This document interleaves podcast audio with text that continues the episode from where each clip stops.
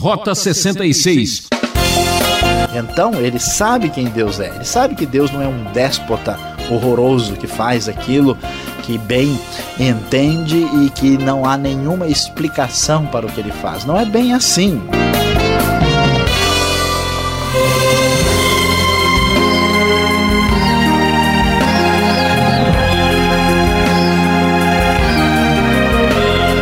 Está começando aqui com muita alegria o programa Rota 66 Caminho para entender o ensino teológico dos 66 livros da Bíblia. É, sabemos que Deus é amor, paciente, misericordioso, mas não podemos nos esquecer que Ele também é justo e disciplinador. Desobedecer a Deus é fogo. O professor Luiz Saião vai até o capítulo 18 de Gênesis mostrar o que acontece com quem vive fazendo o que quer sem nenhuma responsabilidade. Justiça e misericórdia é o tema do estudo de hoje. Nesta longa estrada da vida, você conhece os perigos? Quem brinca com o pecado acaba se queimando. Vamos ao texto e a aula vai esquentar hoje, hein? Rota 66, vendo hoje a continuidade do capítulo 18 do livro de Gênesis, na verdade, a segunda parte do capítulo, onde nós vamos encontrar um tema a ser abordado: justiça e misericórdia. Todos devem se lembrar muito bem que nós vimos Abraão ah, socorrendo o seu sobrinho Ló naquela famosa guerra dos quatro reis contra os outros cinco reis. E Abraão foi ajudar o seu sobrinho Ló, que na época estava morando na cidade de Sodoma, que era uma cidade próspera, uma cidade importante que ficava na região bem ao sul de onde hoje é o território do Estado de Israel. Ah, e então nós vamos, neste capítulo 18, nesta segunda parte do capítulo, encontrar a história de que Deus avisa, fala para ah, o seu servo Abraão que a cidade de Sodoma vai receber castigo e punição. E então Abraão começa a interceder e conversa com Deus. E há muitas coisas interessantes e importantes que uh, desfilam nas palavras deste texto. Em primeiro lugar, é impressionante observar que Abraão realmente aparece como alguém que tem muita comunhão com Deus. Nós vimos no capítulo 18, a conversa com o Senhor, aqui, mais uma vez, Abraão está nesta presença divina de uma maneira extraordinária. Tanto é que em vários lugares o texto diz que o Senhor se ausenta, então o Senhor se apresenta. Não é possível que o ser humano viva de maneira adequada sem uma relação aprofundada com o seu Criador. Abraão tem esta conversa, esse diálogo, essa uh, presença divina constante próximo a ele mesmo. Quando lemos o texto sagrado, ah, vemos que Deus está consciente de tudo que acontece no mundo. O versículo 20 diz o seguinte na nova versão internacional da Bíblia: Disse-lhe, pois, o Senhor: as acusações contra Sodoma e Gomorra são tantas e o seu pecado é tão grave que descerei para ver o que eles têm feito, se o que eles têm feito, perdão, corresponde ao que tenho ouvido, senão eu saberei. O Senhor afirma claramente de que as coisas, o Senhor afirma claramente que aquilo que é conhecido, que está se passando, chegou à presença dele as acusações, uma espécie de clamor, chegou à presença de Deus. Deus sabe de todas as coisas que estão acontecendo no mundo e na sua vida, porque Deus é onisciente. Deus tem pleno conhecimento e Deus também é justo.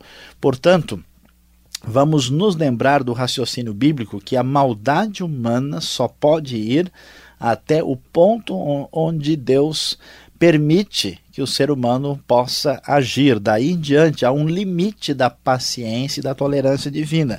E aqui no caso, nós vemos Sodoma e Gomorra chegando numa situação de pecado gravíssimo, de pecado sério, que vai ser claramente expresso no capítulo próximo 19. E então, o texto bíblico nos diz que Abraão chegou para falar com Deus sobre o assunto no versículo 23. O texto nos diz, na NVI, que ele aproximou-se dele e disse: Exterminarás o justo com o ímpio. É impressionante vermos isso, porque alguém diz: escuta, que negócio é esse? Será que Deus não é onisciente? Deus não é onipotente? Que história é essa? Do reles mortal ser humano, ainda que Abraão seja um homem extraordinário. No capítulo anterior ele já estava aí, até mesmo duvidando de Deus. Aqui a, atrás mesmo, um pouquinho, no próprio capítulo 18, ele já está lá dizendo: escuta, não é melhor a gente contar com Ismael do que achar que vai acontecer algo miraculoso? E agora, como é que este homem tem coragem de chegar diante de Deus? É muito importante entender que o Deus da Bíblia, além de ser um Deus distanciado, grandioso e poderoso, ele é absolutamente amorável, um Deus que ouve a palavra daquele que está em aliança com ele. Abraão fala com Deus, mas com reverência, ele respeita Deus, ele não vai conversar com Deus de uma maneira absolutamente afrontosa, mas ele baseia o seu questionamento na própria justiça divina. Então ele sabe quem Deus é, ele sabe que Deus não é um déspota horroroso que faz aquilo que bem entende e que não há nenhuma explicação para o que ele faz. Não é bem assim. Deus é justo e Deus é bondoso. Como é que ele pode fazer uma coisa dessa? E Abraão então vai apresentar o seu argumento. Senhor, o senhor vai matar o justo com o ímpio? E ele começa a argumentar. E aí ele faz algo interessante. Ele começa com 50 pessoas e vai prosseguindo pelo capítulo todo. No final do capítulo 18, ele chega para Deus e pergunta se tivermos ali na cidade pelo menos dez justos. Então ele vai como que numa espécie de atitude comercial, ele vai pechinchando né, o número de justos. Começa com 50, vai diminuindo para 45, 40, daqui a pouco está em 20, termina com 10, dizendo: Deus, o Senhor é justo e jamais vai matar o justo junto com o perverso e o ímpio. E então, se tivermos 50, será que mais uma vez, ó Deus, me permita, né? Em nenhum momento o Senhor uh, se ira contra Abraão. Deus é um Deus que permite o questionamento, preste bem atenção, permite a reflexão, permite a análise, a avaliação das coisas. E então Deus conversa com ele e Deus afirma: Olha, Abraão, eu sou absolutamente justo. Você tem razão. Se nós encontrarmos 50, a cidade será poupada. Se encontrarmos 45, 40, e vai, Deus diz: Por amor aos 10, no versículo 32, eu não destruirei a cidade. Ou seja, na verdade, Abraão, saiba que eu decidi trazer o julgamento, eu decidi observar o que está acontecendo, eu decidi verificar a situação, o julgamento de fato vai chegar no capítulo 19, porque não há dúvida, a maldade tomou conta de Sodoma e de Gomorra como um câncer, como uma espécie de mal que se propaga de maneira absolutamente terrível. Dominou toda a cidade e, na verdade, não havia mais justos em Sodoma. Apenas Ló era o único justo com os seus familiares, e até a Bíblia vai nos mostrar no Novo Testamento que, apesar da sua fragilidade, Ló sentia duramente esta vida de injustiça e de maldade que havia em Sodoma. Portanto, nós vamos observar que o texto nos mostra como Deus é justo e, ao mesmo tempo, a misericórdia divina se manifesta no coração de Abraão, que cresceu e se desenvolveu com Deus, e esta misericórdia provoca uma das coisas mais importantes que agrada a Deus na vida de uma pessoa, é a oração, é a intercessão. Ou seja, Abraão intercede com o sentimento que vem de Deus em favor daquela cidade tão perdida e tão fragilizada por causa do pecado. Então, nós vamos observar aqui nesse texto o surgimento de um tema que é um dos mais relevantes da história da fé, que é a questão da intercessão e da oração. Nós vamos descobrir, por exemplo, que Abraão, ah, no capítulo 20, logo adiante, vai ser chamado de profeta. Profeta, nesse contexto de Abraão, tem exatamente o sentido de intercessor. A intercessão, a oração, ela é absolutamente misteriosa.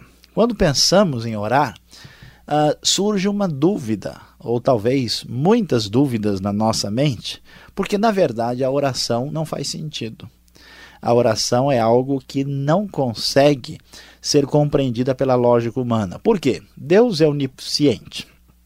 Deus é onipotente. Deus tem o poder sobre tudo e conhece tudo. Então, por que eu preciso informá-lo a respeito de alguma coisa? E, além do mais, pedir. Como é que eu vou pedir para quem já sabe e sabe como conduzir? Até é perigoso, porque eu posso pedir algo que não está certo. Eu posso pedir de maneira inadequada. Como funciona isso? Naturalmente, Deus poderia dispensar o ser humano na prática da oração. Deus poderia dispensar o ser humano, mas há algo no coração de Deus que tem a intenção de que nós venhamos a ser canais da manifestação da bênção divina. Então a oração, a intercessão, tem um poder especial de produzir grandes bênçãos na nossa vida e, ao mesmo tempo, de Deus mudar circunstâncias, agir na história por intermediação do seu servo do justo. Esse é um mistério surpreendente. A oração nunca vai ser completamente compreendida, mas ela é um dos maiores sinais de espiritualidade, de dependência de Deus. E à medida que uma pessoa ora de verdade, ela comprova que ela está tendo um relacionamento de qualidade com o próprio Deus. Nós vamos observar na vida de Abraão e de outras pessoas que desenvolvem uma fé especial com Deus nas Escrituras Sagradas, o fato de que eles crescem, eles se modificam, eles se tornam íntimos de Deus, amigos de Deus e com o coração de Deus através da prática da oração, da prática da intercessão. E aí vem a grande realidade especial que a oração, mais do que mudar as circunstâncias, o grande benefício é mudar a nós mesmos para que nos tornemos mais parecidos com o nosso Deus.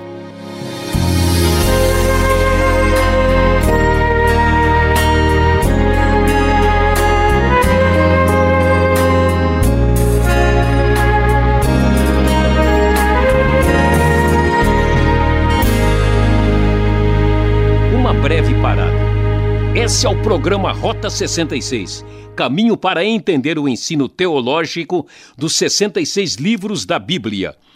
O professor Luiz Saião está falando sobre a destruição de Sodoma e Gomorra em Gênesis capítulo 18. Mande um alôzinho para a equipe Rota 66. Isso é muito importante para nós. Caixa Postal 18.300, CEP 04626-970, São Paulo, capital. Rota 66 tem a produção e apresentação de Luiz Saião, direção e redação de Alberto Veríssimo. Na locução, Beltrão. Ainda temos muita coisa para aprender. Essa pergunta é quente.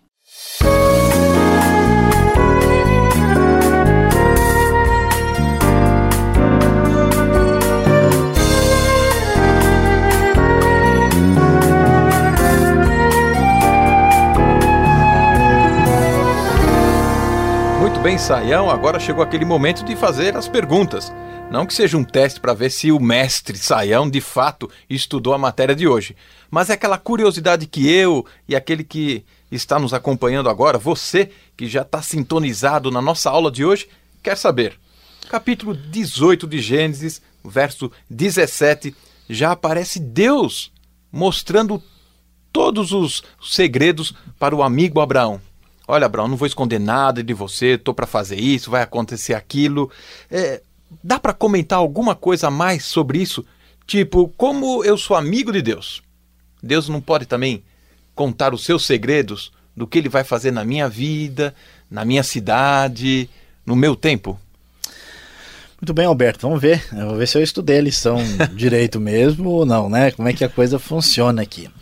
É, essa questão é, de Deus a, a, a aparecer e informar, será que eu estou, vou esconder alguma coisa do meu servo, né? Não, eu vou revelar. E às vezes, em função disso, muitas pessoas é, têm uma espécie de desejo, primeiro, de ter informação e saber da parte de Deus das coisas para ter conhecimento do futuro. Uh, e também até para uma espécie de invasão né, na, na, própria divindade, porque se eu tiver o conhecimento a respeito do próprio Deus, eu vou estar numa situação diferenciada. Já pensou que bom, eu já vou invadir o futuro, saber que números eu vou jogar na, na loteria para ganhar? Exatamente. Tem gente que procura na Bíblia algo para né, se antecipar, né? Então, a primeira coisa é, importante a perceber é que a pergunta para nós é por que é que eu quero ter informação a respeito do futuro ou de algo que é uh, uma espécie de sigilo. Em Deuteronômio 29, 29, nós vamos ler um texto muito conhecido que as coisas reveladas são para nós e aquelas que estão escondidas estão no domínio de Deus.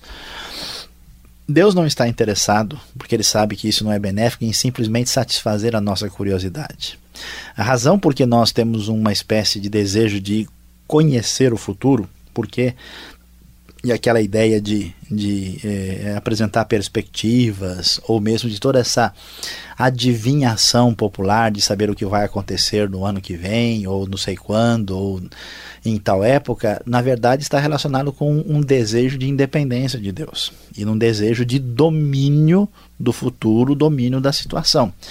E isso não é o que a Bíblia deseja para nós, não é isso que Deus, a gente de fato quer ser como Deus. Já ouvimos isso em algum lugar. O futuro pertence a Deus, nós não teremos controle sobre ele. Deus, por razões ah, ligadas ao seu plano, à história da redenção, em certos momentos, ah, avisou um servo específico para uma determinada finalidade. Por exemplo, aqui Deus ah, avisa Abraão do problema de Sodoma e isso leva Abraão à intercessão. Né? Ah, nós vemos Deus avisando Noé com uma finalidade no dilúvio. Então, assim, os milagres divinos e a manifestação do conhecimento futuro permitido por Deus têm propósito segundo a intenção do próprio Deus. Não é uma satisfação de curiosidade humana e muito menos para aguçar a nosso sentimento pecaminoso de independência, de domínio da situação, porque conhecimento é domínio, é poder, e então eu posso fazer o que eu quiser, ah, porque eu vou ter tudo sob meu controle. É como muitas pessoas aparecem depois de uma tragédia, né? Exatamente. Eu sabia que esse terremoto iria acontecer, que esse incêndio poderia ocorrer, né? Então a gente cobra de Deus certas ações que não é cabível, não é verdade? Exatamente. Pastor Saião, mais uma pergunta. E agora a matéria em si. A cidade de Sodoma e, né, e a sua co-irmã, né? Sodoma e Gomorra aqui. O profeta Ezequiel, lá no capítulo 16, verso 49, diz que uh, o pecado social destas duas cidades, a exploração dos pobres, a opressão, foi a causa da sua destruição. Será que é isso mesmo ou tem algo a mais que podemos acrescentar aí ou descobrir? Alberto, a pergunta é extremamente importante e relevante, e aqui cabe uma percepção mais uh, nítida do que acontece aqui. Acho que a maioria das pessoas uh, geralmente olha a coisa do ponto de vista superficial, e o problema está na raiz, o problema está no nível mais profundo. O que acontece com Sodoma? Sodoma e Gomorra se afastam de Deus e consequentemente, ao estar afastado de Deus, se torna uma sociedade perigosa e problemática para os próprios seres humanos. Então, o, o pecado de Sodoma apresentado na Bíblia é uma distorção do relacionamento entre as próprias pessoas. Tanto em Ezequiel 16, como a, através da discussão do assunto na tradição judaica, a gente vai observar que Sodoma é acusado ah, de discriminação contra as pessoas pobres e simples, ah, o, vai ser acusado de uma falta de hospitalidade muito grande, ah, de uma grande violência, de uma grande injustiça e também de um comportamento sexual desequilibrado e fora do normal.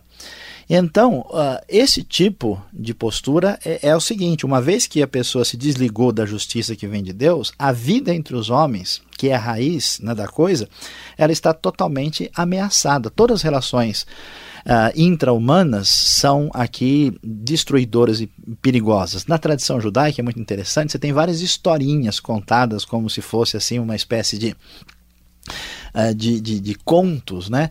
E onde diz, por exemplo, ó, quando Ló chegou em Sodoma, desculpa, quando Eliezer chegou em, em, em, Sodoma, ele levou uma pedrada na cabeça e alguém disse, ó, agora você vai ter que pagar quatro moedas de prata porque você levou uma pedrada na cabeça. Ele foi levado ao juiz, aí chegou lá, jogou uma pedra no juiz e falou, você me deve quatro, agora acerta as quatro assim, mostrando a injustiça. Agora, isso não tira a realidade do texto bíblico, que aqueles homens eram violentos, eram sexualmente violentos e para eles tanto fazia com que tipo de pessoas eles iam ter envolvimento sexual. Eles não estavam naquele padrão do livro de Gênesis de Adão e Eva dentro de um casamento monogâmico comum. Certamente o caminho deles era, eu diria, polissexual. Qualquer coisa estava valendo.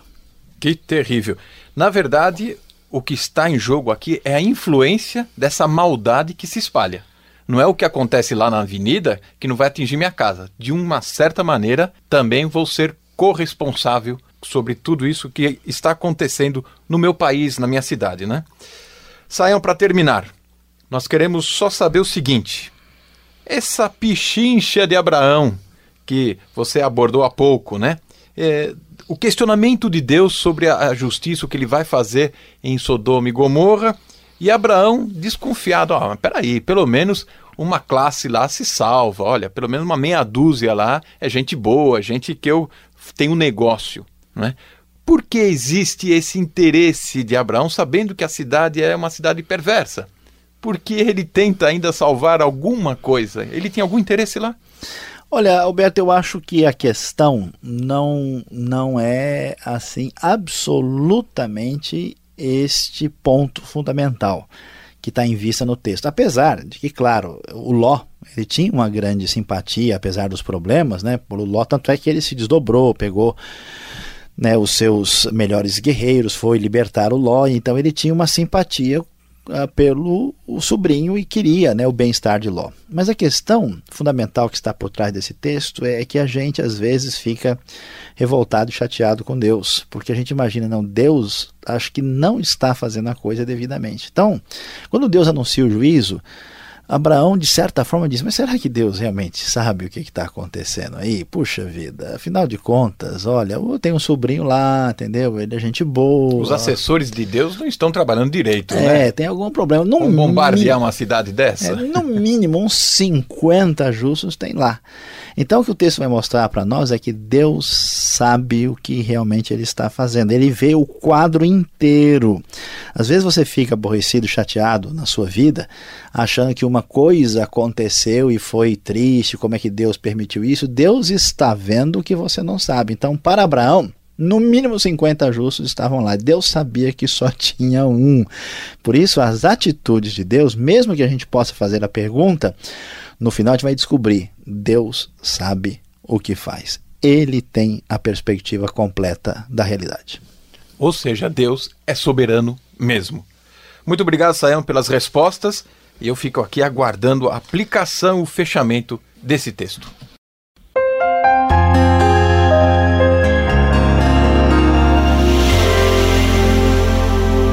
Depois de tudo que aprendemos na famosa história da intercessão de Abraão pela cidade de Sodoma, quando ele chega diante de Deus pedindo clemência, misericórdia, uh, um dos elementos mais importantes para apresentarmos como aplicação para a nossa vida é a sinceridade necessária no relacionamento com Deus. Qual é o problema que surge na nossa vida? Muitas vezes, quando nós não conseguimos equacionar a realidade da fé com a realidade da nossa vida, nós temos dúvidas, problemas e dificuldades e, portanto, nos esfriamos e fazemos de conta que está tudo bem. Não faça isso.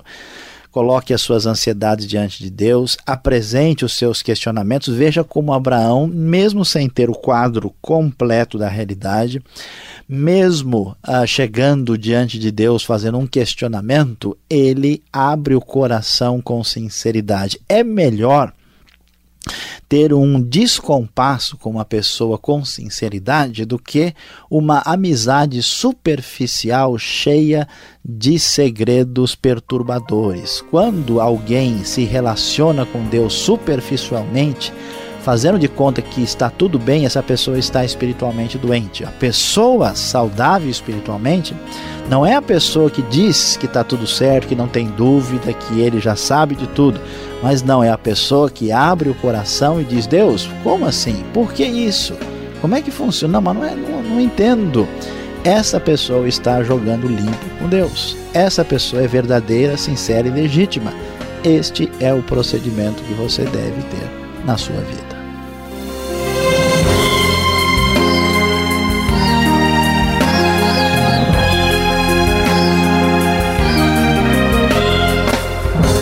O programa Rota 66 termina aqui. E lembre-se, temos o encontro marcado nesse horário e nessa sintonia. Um forte abraço e até lá!